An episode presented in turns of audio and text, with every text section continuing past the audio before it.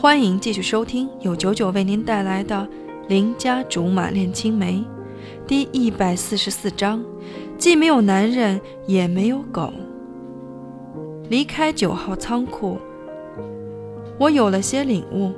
据我的研究表明，男人即便是条狗，也得给它吃骨头，吃的久了，它就会认你是主人，然后一直跟在你身后摇尾巴。可是男人毕竟不是狗，至少不会四脚着地走路。究竟有没有办法是让一个男人跟着你一辈子呢？答案是有，那就是欠他钱不还。不过这个办法有点瑕疵。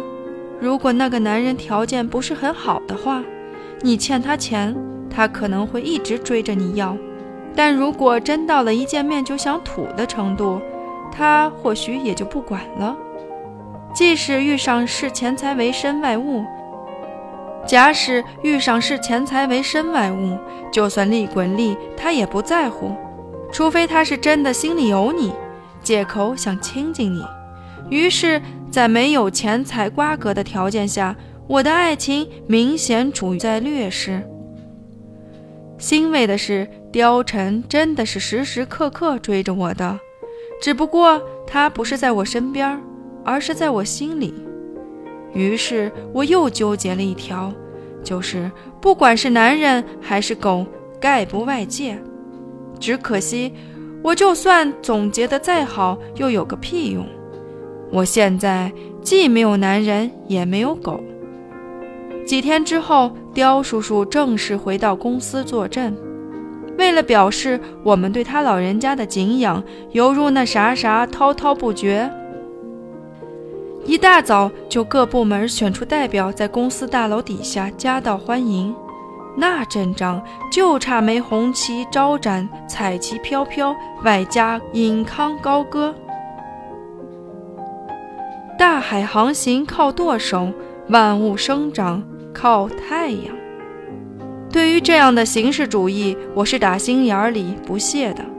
这会儿倒是想起来溜须拍马了，怎么平时做事就不机灵点，少让老板操点心呢？我可告诉你们，老板现在的心里都建起高架桥了。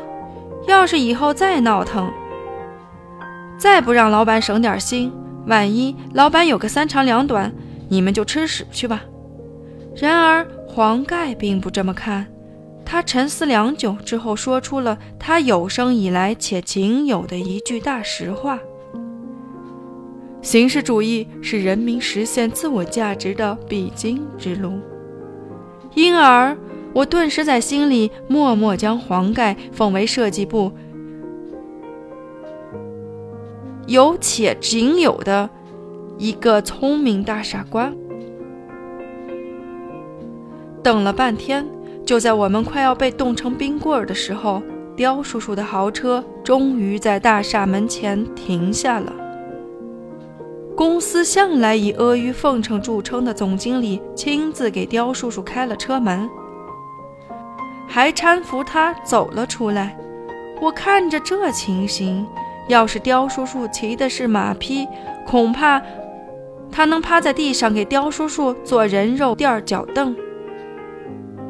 再说远一点儿，万一刁叔叔哪天真被公司这帮人气那啥了，就让他给刁叔叔去做驼背的王八，都不带眨巴眼儿的。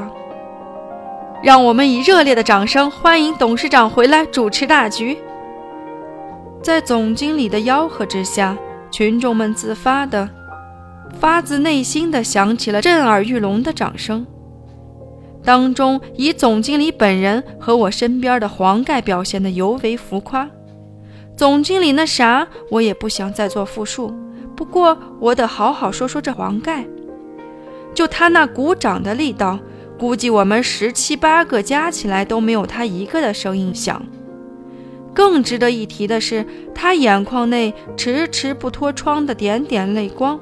把整个浮夸的表演立马上升到了斯坦尼斯拉夫斯基的高度，可见作为一个演员，他的自我修养是很超凡脱俗的。